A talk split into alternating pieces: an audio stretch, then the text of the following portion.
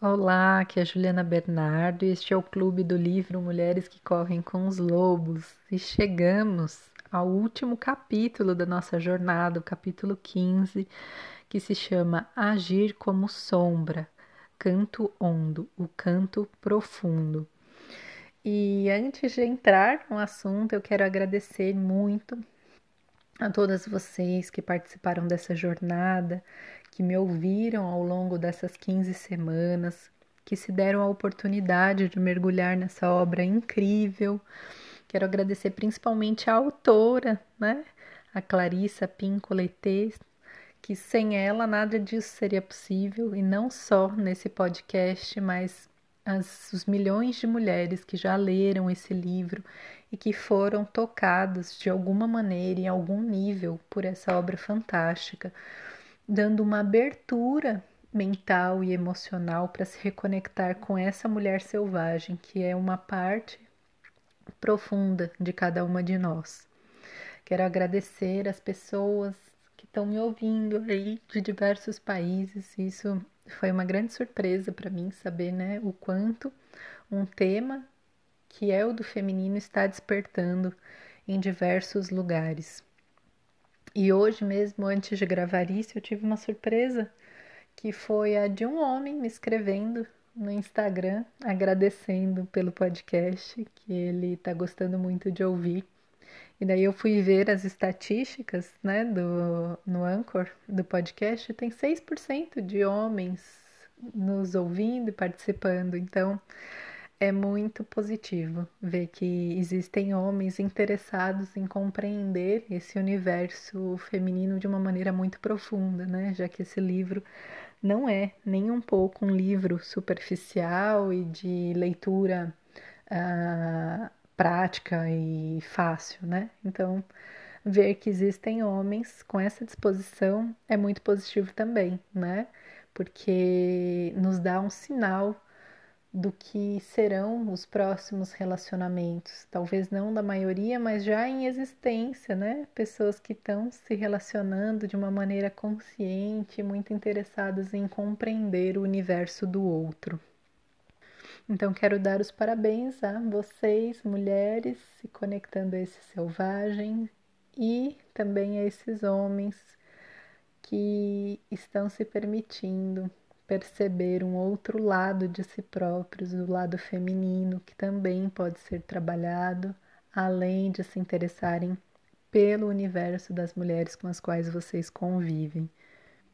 Eu gostaria muito de ouvir cada uma de vocês, de saber o quanto esse trabalho impactou na vida de vocês, quais foram os primeiros principais aprendizados, quais foram os insights, as mudanças de comportamento, o que é que isso trouxe para vocês de contribuição, de positivo, quais foram também os pontos doloridos que vocês acessaram e que de repente é, travaram na obra por conta desses pontos, não quiseram mais avançar, ou quais foram as crises surgidas a partir disso. Então, estou super aberta a ouvir cada uma de vocês, trocar. Vocês podem me escrever pelo Instagram, que é o ju.bernardo.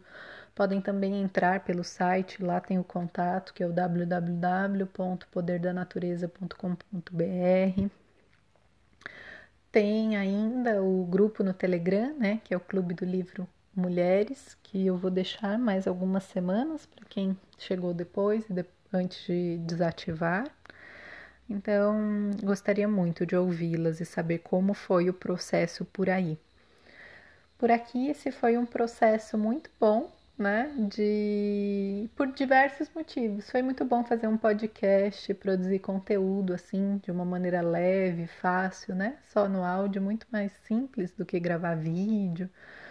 Uh, foi muito positivo pelos aprendizados que eu tive sobre psicologia lendo esse livro, né? Retomar algumas outras leituras a partir deste livro.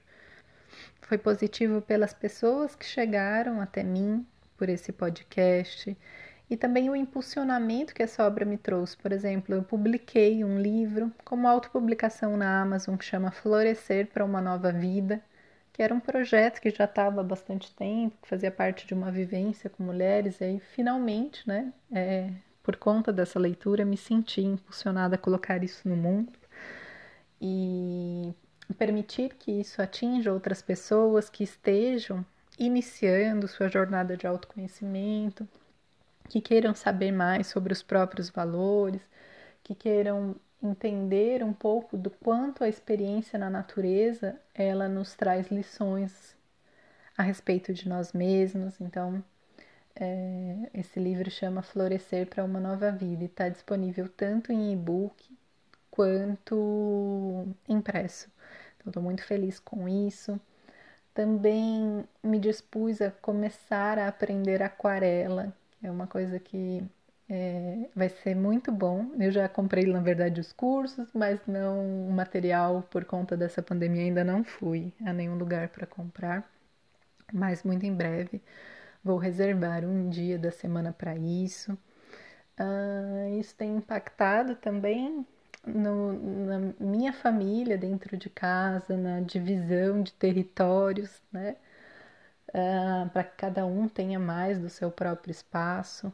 E eu vou te dizer que até a minha cachorra, que vocês ouviram aí em alguns episódios latindo muito, que é uma cachorra terrível, uma filhote, até esse livro me levou a uma leitura, outra leitura, né, sobre é, comportamento canino e estou conseguindo.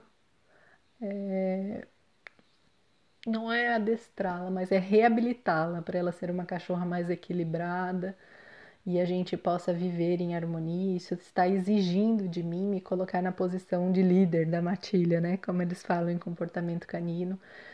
E, e então eu acho que essa obra ela impactou em diversos, diversas áreas da minha vida e eu sou muito grata a isso também. Então hoje a gente vai falar desse último capítulo, que é um capítulo muito curtinho, de poucas páginas e do pós-fácil. Na verdade, o que ela faz nesse último capítulo é retomar muito brevemente é, aquilo que ela falou né, ao longo do, de toda a obra. E no pós-fácil ela vai falar um pouquinho sobre os sonhos, o quanto os sonhos eles são bálsamos para a alma, o quanto esses sonhos são importantes para que a gente perceba aquilo que né, precisa ainda ser trabalhado na nossa psique, aquilo que ainda está incomodando. Então, eu separei alguns trechos desse capítulo 15. Ela vai dizer um pouco do quanto essa mulher selvagem ela está próxima a nós, ela está à nossa sombra, espreita, esperando por nós e que basta que a gente aceite, que a gente se conecte a ela para receber tudo aquilo que ela tem a nos proporcionar. Então ela começa e aí ela faz uma analogia com os lobos, que os lobos eles conseguem dentro da mata desaparecer no meio daquelas das árvores, eles conseguem é, se camuflar, tornar-se sombras no meio da mata e que assim também está essa mulher selvagem. Então, ela coloca aqui na primeira página desse capítulo: a mulher selvagem vem agindo assim com as mulheres humanas há anos. Ora temos um vislumbre dela, ora ela volta a ficar invisível. No entanto, ela aparece tantas vezes na nossa vida e sob formas tão diferentes que nos sentimos cercadas por suas imagens e seus impulsos. Ela nos chega em sonhos e em histórias, pois quer ver quem somos e se já estamos prontas para nos reunir a ela. Se ao menos olharmos para as sombras que lançamos, veremos que elas não são sombras humanas bípedes, mas que tem o lindo formato de algo livre e selvagem. E mais para frente ela continua: a grande força selvagem das nossas próprias psiques quer pôr sua pata na nossa sombra, afirmando dessa forma que lhe pertencemos. Assim que a mulher selvagem prender nossa sombra, voltamos a nos pertencer sentimos-nos no nosso ambiente e na nossa terra natal de direito. A maioria das mulheres não receia que isso ocorra. Na realidade, elas anseiam por essa reunião. Se elas pudessem, neste exato instante, encontrar o covil da mulher selvagem, elas mergulhariam direto nele e saltariam felizes para o colo dela. Elas só precisam ser orientadas na direção certa, que é sempre para o fundo, o fundo do nosso próprio trabalho, o fundo da nossa própria vida interior, o fundo do nível que leva ao covil. E aí, a minha pergunta para você nesse momento é o quanto você está disposta a ir fundo no seu próprio ser o quanto você está disposta a abandonar as expectativas, as projeções, as fantasias que as pessoas colocaram sobre você e ir profundo naquilo que você é. O quanto você está disposta a mergulhar na sua sombra, a parar de negar todos aqueles sentimentos que você aprendeu que eram errados. A raiva, a inveja, o ódio, o desejo de vingança, todos esses sentimentos que você, a agressividade, a violência que você aprendeu que eram errados, o quanto você está disposto, disposta a olhar para isso para poder se, ser livre disso, porque o quanto a gente nega, a gente se prende. Quando a gente olha para isso e percebe que isso é uma parte nossa, a gente ilumina essa sombra, mais livre a gente é. E as mulheres sofreram uma grande repressão disso tudo. Então, o quanto você está disposta a ir fundo na sua sombra também. O quanto você está disposta a ir fundo nas suas escolhas e arcar com o que vem junto com as nossas próprias escolhas, né? Porque sempre que a gente escolhe algo, a gente abdica de alguma outra coisa. A gente tem consequências. Então, quanto você está se, se dispondo a ser a mulher adulta capaz de escolher. E aí uma reflexão que veio muito forte para mim a respeito desse estar à sombra, que quem está à sombra é essa mulher selvagem que quer se reaproximar de nós, mas que para a gente ser essa mulher selvagem, para permitir que ela se manifeste no nosso dia a dia, para permitir que essa conexão forte exista, a gente tem que sair da sombra. Sair da sombra brilhando com os nossos talentos, expondo nossas habilidades, expondo a nossa voz, a nossa opinião, os nossos pensamentos. Quanto mais a gente está disposta a se expor, a brilhar, mais selvagem a gente é. A mulher domesticada é aquela que se cala quando ela tem todos os argumentos a serem ditos. É a mulher que se esconde mesmo sendo capaz de fazer algo grandioso. É a mulher que não quer ser vista, não quer ser ouvida, não quer ser lida, não quer ser admirada porque tem medo. E qual é o medo maior que existe nesse caso? É um dos medos que mais trava a vida de todas nós, que é o medo do julgamento. O medo do que os outros vão pensar, que tem por debaixo disso o medo da rejeição, porque ativa possivelmente diversas outras rejeições vividas na infância. Então, para se libertar, para se permitir expor, brilhar, ser o sol que você é, você precisa olhar para esse medo da rejeição. Escrever aí no seu caderno quais foram as memórias de que você se lembra de ter sido rejeitada pela sua mãe, pelo seu pai, pelos coleguinhas na escola, por outros parentes. E depois, quais foram as rejeições nos relacionamentos amorosos, nas amizades. E todo julgamento que você não quer receber tem por baixo também uma opinião que você tem sobre si própria. Porque tudo aquilo que você tem medo no outro, de alguma maneira já está em você também. Então, hoje eu gostaria que você refletisse sobre isso, sobre quais são esses julgamentos que você está evitando. Quais são os julgamentos que você faz do outro e por isso você tem medo de receber os mesmos julgamentos ou piores. E vamos dissipar e liberar todos esses julgamentos, todos esses pontos de vista fixos, todas essas opiniões cristalizadas que impedem você de se abrir para o novo, de enxergar cada circunstância da vida como única de enxergar as pessoas que estão à sua frente como elas são hoje, não como elas foram há 20 anos, há 10 anos. E tudo que impede isso, vamos agora destruir, descriar, dissipar, liberar.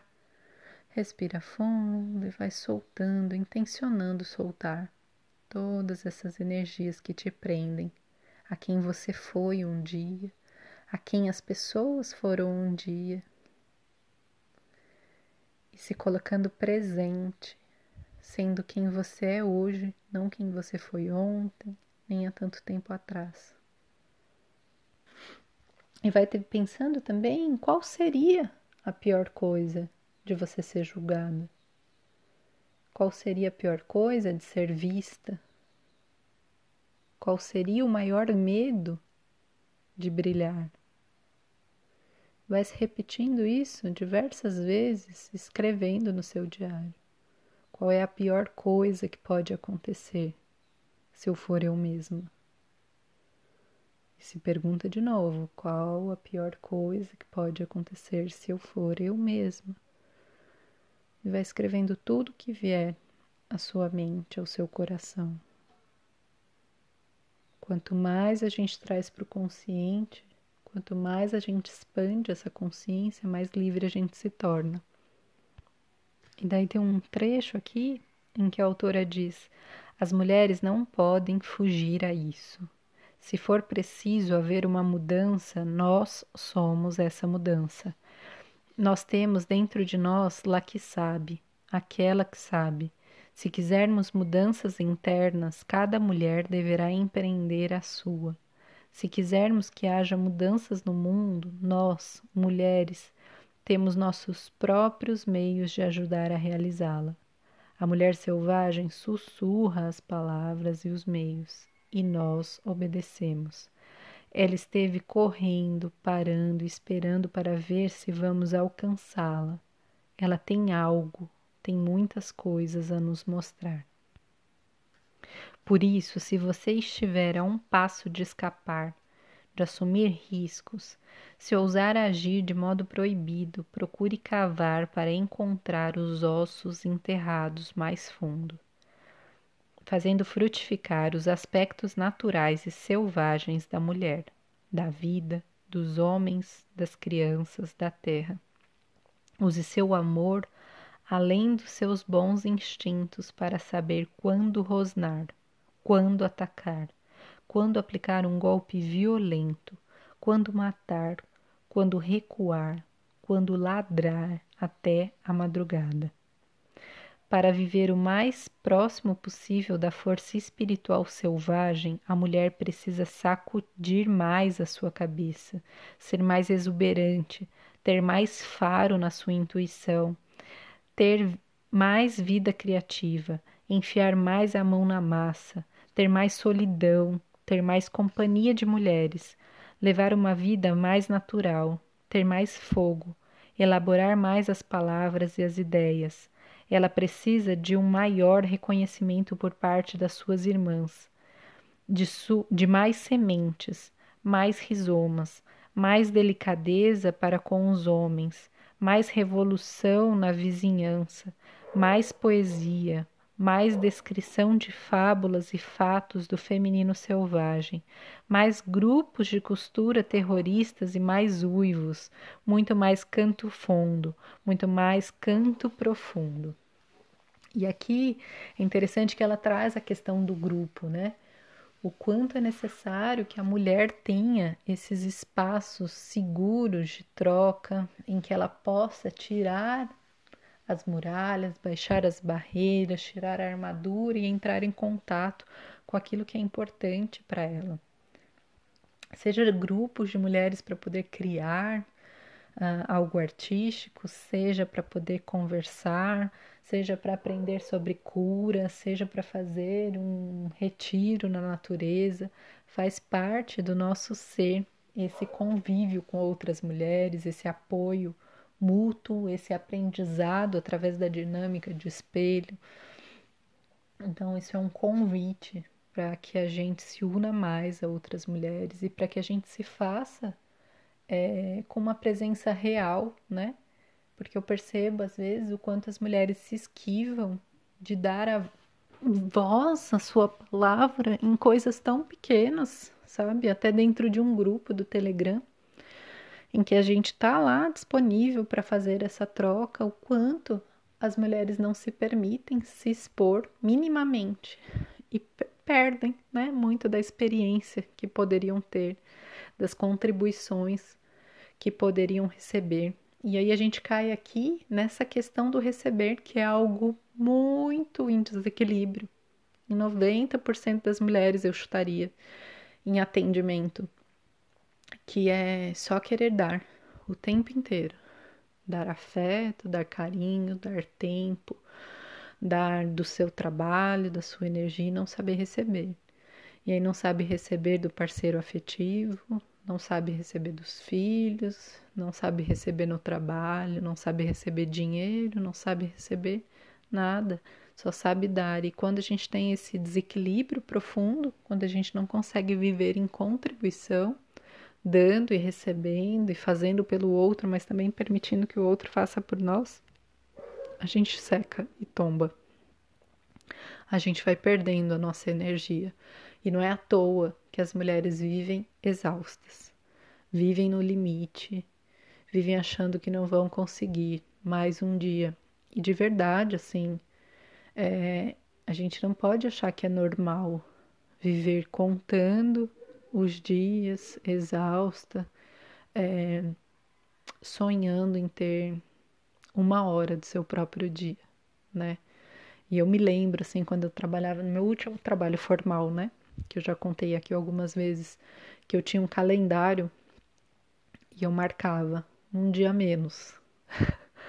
Ia marcando o xizinho no calendário, né? E, e de verdade isso não é vida né? Isso é sobrevivência, isso leva qualquer pessoa a um adoecimento profundo, emocional e no segundo passo físico.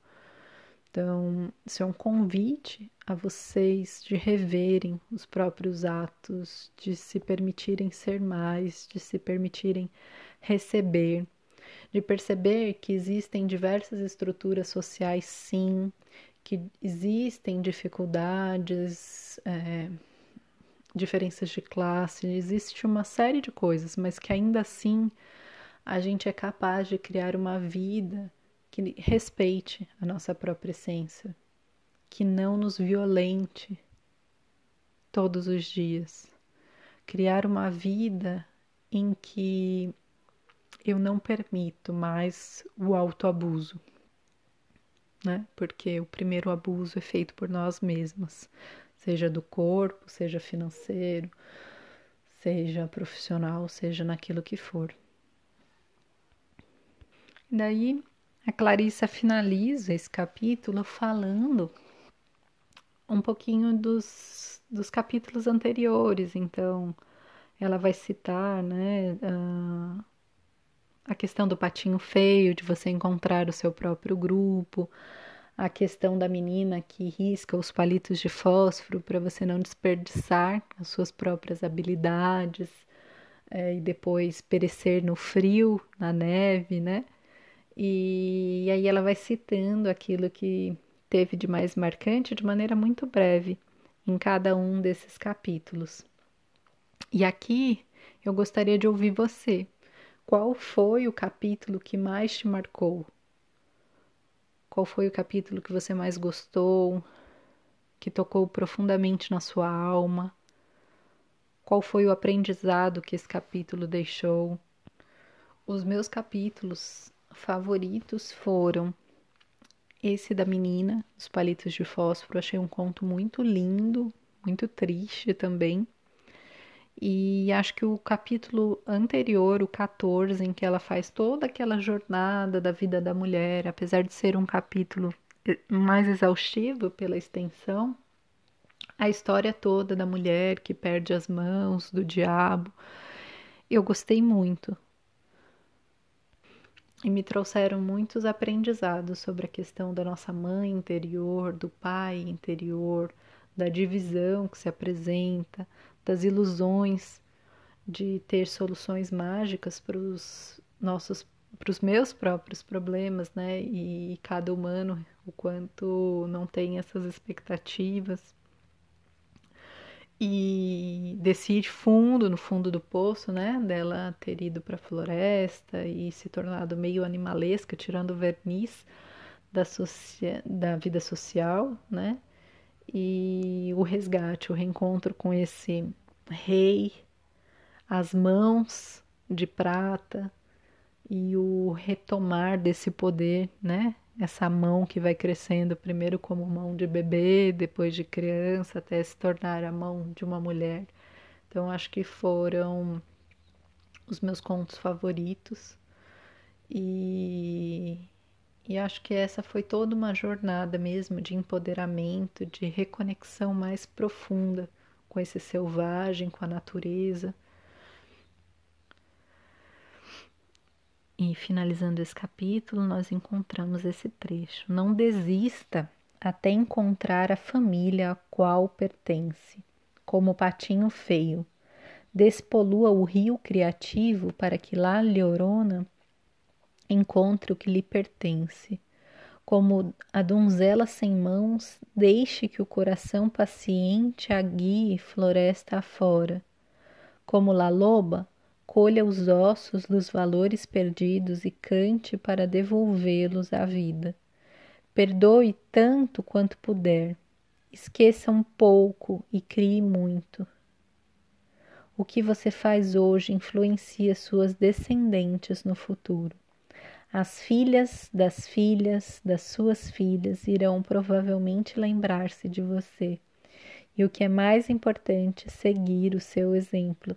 Isso é muito lindo, né? É uma coisa que eu costumo falar nas constelações familiares que eu faço, que quando você cuida do seu interior, quando você alinha o seu sistema familiar, você está fazendo isso não só por você, mas por todos aqueles que virão depois de você por todos os seus descendentes que não precisarão mais carregar pesos que não são deles, estando cada um no seu próprio lugar.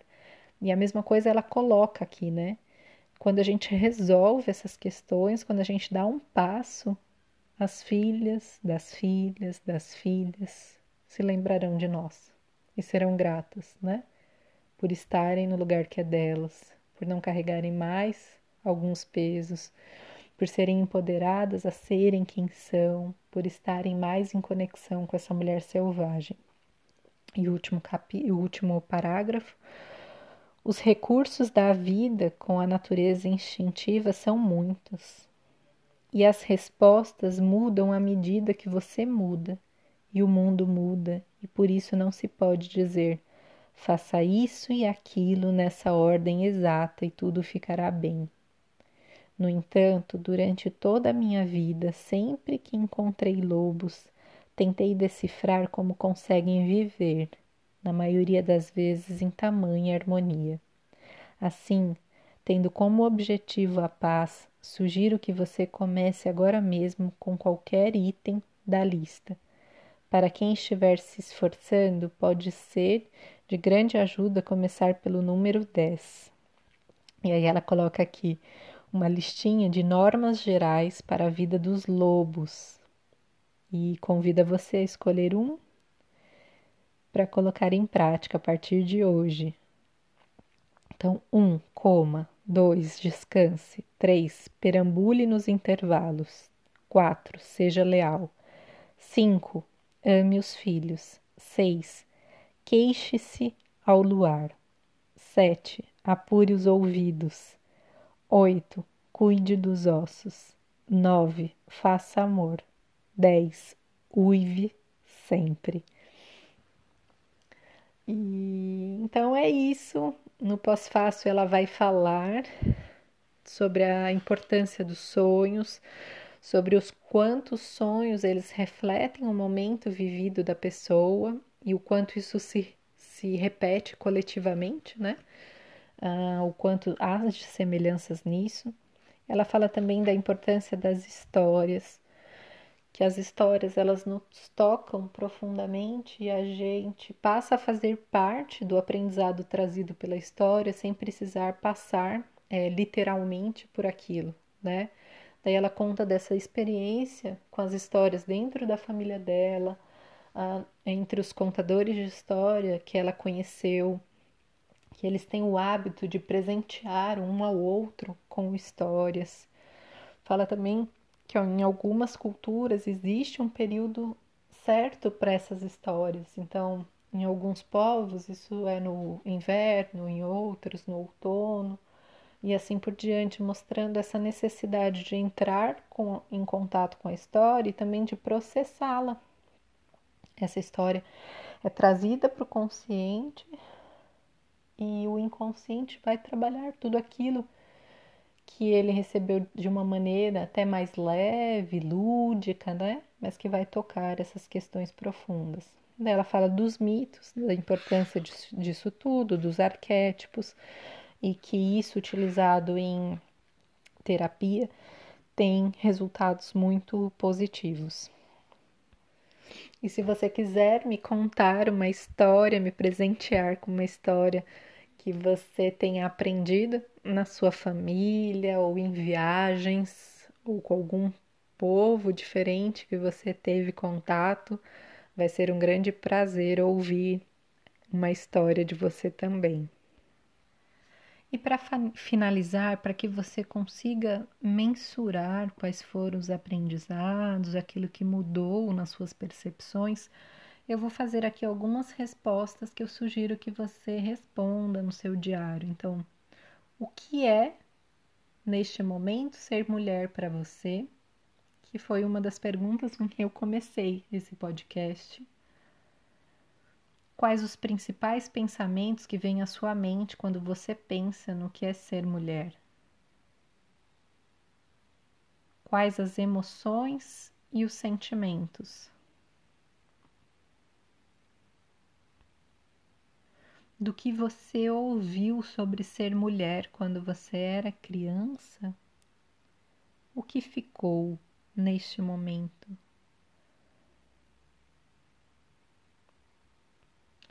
Qual é a percepção que você tem sobre o seu próprio corpo? Como nesse momento está para você a sua própria sexualidade?